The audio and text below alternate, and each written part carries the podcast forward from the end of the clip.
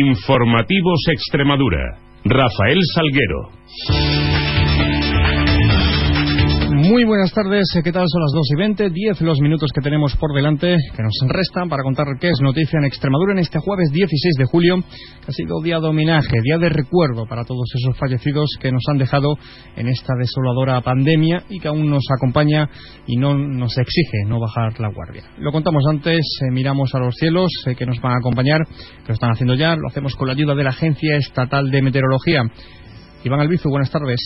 Buenas tardes, a estas horas continuamos con tiempo estable y seco en Extremadura, cielos casi despejados, con nubosidad de evolución dispersa, eso sí, en las sierras del sur y este, con temperaturas por su parte en aumento, valores elevados de 41 grados en Badajoz, 40 en Mérida, 38 en Cáceres, el viento sigue soplando flojo variable y de cara a mañana misma tendencia, ambiente soleado con temperaturas sin grandes cambios, un ascenso ligero con máximas elevadas y cielos casi despejados. Es una información de la Agencia Estatal de Meteorología. Sepan que Extremadura registraba esta medianoche 8 de las 10 temperaturas más altas de toda España, Alconchel y Mérida a la cabeza, 32,4 grados. Hoy, alerta naranja en la zona de Las Vegas del Guadiana, amarilla en Tierra de Barro, Serena, Siberia extremeña, sur de Badajoz, así como en el Tajo y Alagón de la provincia cacereña. 14 horas, 21 minutos, continuamos.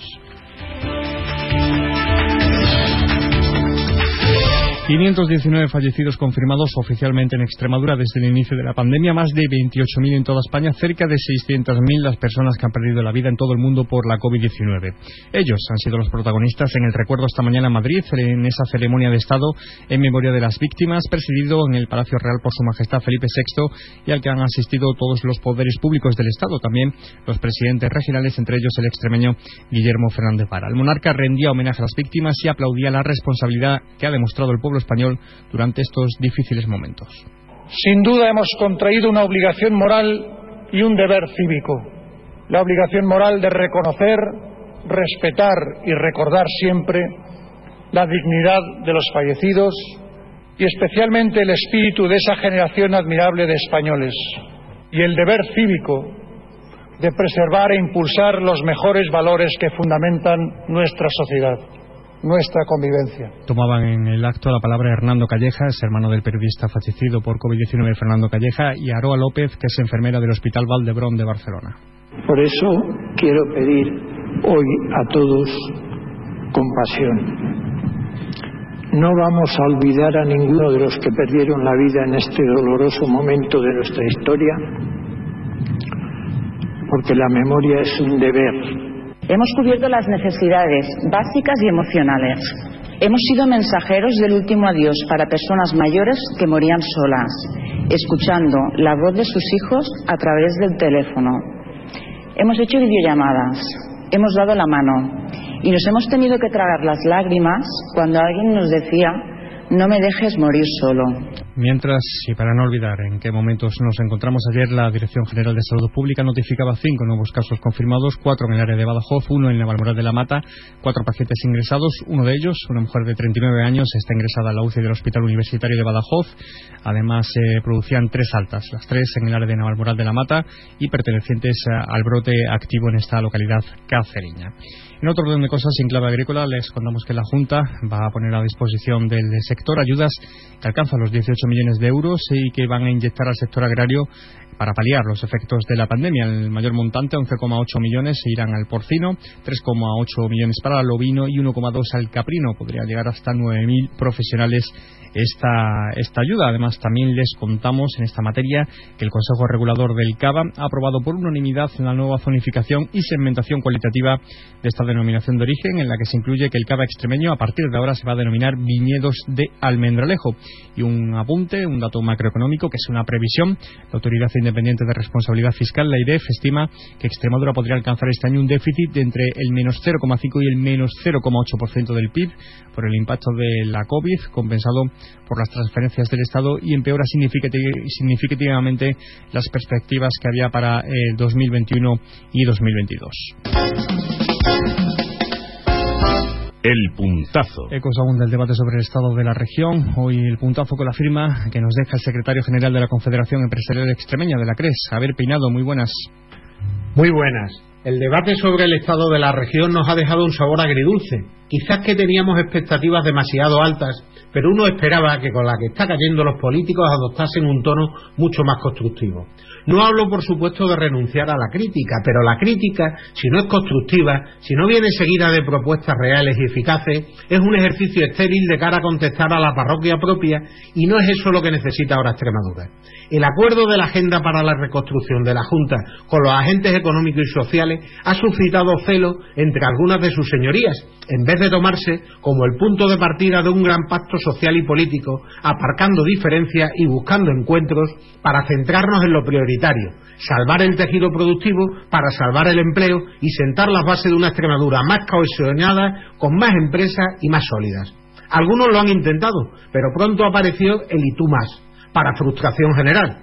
¿Qué interés en sazonarlo y difuminarlo con intervenciones anodinas, vacías, ajustes de cuenta y un relato cargado de presuntos agravios que desvían el foco hacia cuestiones que ahora mismo poco importan a la ciudadanía? Y un apunte en página política. Unidas por Extremadura va a pedir en la Asamblea que la gestión del servicio de transporte sanitario terrestre sea 100% pública. La portavoz es Irene de Miguel.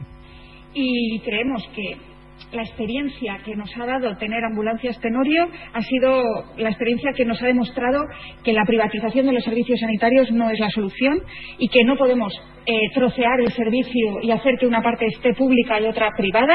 Necesitamos que todo esté gestionado al 100% de manera pública. Y...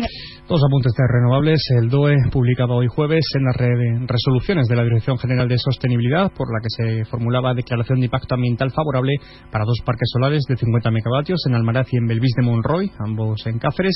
Además de la planta fotovoltaica flotante que acciona energía construye en el envase de Sierra Brava que está ubicado entre los municipios cacereños de Alcoyarín y Zorita, podría entrar en funcionamiento las próximas semanas ya que las obras se encuentran muy, muy avanzadas. Noticias en Onda Cero Extremadura. En página cultural, Reencontrarte Cultura todo el verano es el programa que pone en marcha la Junta para acercar a la cultura hasta 159 municipios extremeños durante este verano marcado por la COVID. Música, danza, magia, teatro, cine, circo, todo ello con una mirada muy especial hacia lo rural. Nuria Flores, consejera de Cultura. Los nuevos programas diseñados para este verano tan especial se desarrollarán en todo tipo de municipios y espacios contando con un peso importante en las localidades pequeñas en las que la programación cultural no es tan habitual, siendo gran parte de las citas en espacios al aire libre o espacios patrimoniales como iglesias o conventuales.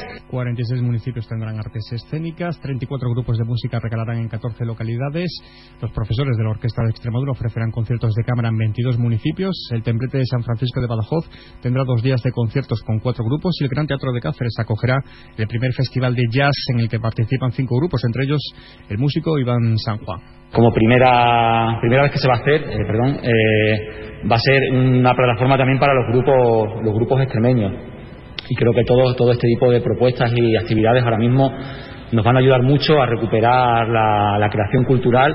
También se proyectarán en 20 localidades ciclos de cine de la Filmoteca de Extremadura con la proyección de tres cortometrajes y la presencia de sus creadores. Uno de ellos es el cineasta extremeño Antonio Gil Aparicio. Muy gratificante porque tienes un feedback eh, directamente del público una vez terminadas eh, las proyecciones y esto siempre, eh, tanto el propio cineasta como el público lo suele agradecer mucho. Brevemente les contamos una petición, en este caso llega desde, el Grupo Municipal de Unidas por Mérida, que ha registrado una proposición ante el Pleno del Ayuntamiento de la capital extremeña para cambiar en este caso el nombre de la avenida Juan Carlos I de la ciudad por la avenida 8 de marzo. Además, les eh, contamos eh, que un total de 54.985 personas han solicitado la valoración del grado de dependencia de, en Extremadura, fecha 30 de junio, de las que el 87%, algo más, tenían ya una resolución y dos menores de edad fallecían ahogados en espacios acuáticos en lo que va de 2020 en Extremadura. Es la cifra más elevada del país junto a Cataluña y la comunidad valenciana. El 84% de los casos eran zonas sin vigilancia, como ocurrió aquí el 20 de junio pasado, cuando dos menores de 15 y 17 años fallecían en el canal de Orellana, una infraestructura destinada al riego en la que no está permitida el baño. Pues así alcanzamos las dos y media de la tarde. Ya saben que pueden seguir informados en la sintonía de Onda Cero y nuestras redes sociales, Facebook y Twitter. Mientras aquí, en Onda Cero, seguimos contando noticias. Pasen un feliz resto del día.